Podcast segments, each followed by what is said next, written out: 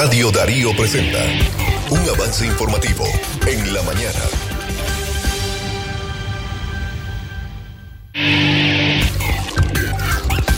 Hola, buenos días amigas y amigos que sintonizan a las 9 y 28 de la mañana Radio Darío. Les saluda Fernanda Vargas Pozo este es un avance informativo de libre expresión.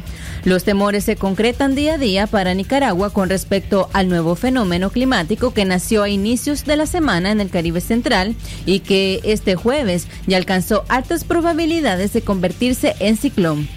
Ayer, órganos de monitoreo climático ubicaban el sistema lluvioso entre las Antillas Menores y Colombia, pero ya el próximo fin de semana, así como los días lunes y martes, podría estar afectando al país como una tormenta tropical con el nombre de Lota. En otras informaciones, producto de la emergencia desencadenada por el huracaneta, que impactó principalmente la costa caribe norte del país, Walmart Nicaragua brindó apoyo humanitario a través de la Cruz Roja nicaragüense. Y por último, en las noticias, en Bluefield, una iniciativa ciudadana con el respaldo de la Iglesia Católica permitió realizar una colecta de víveres para las familias de la región autónoma del Caribe Norte afectadas tras el paso del huracán ETA la semana pasada. Más detalles de estas informaciones hoy a las 12.30 del mediodía en Libre Expresión. Les informó Fernanda Vargas Pozo. Buenos días.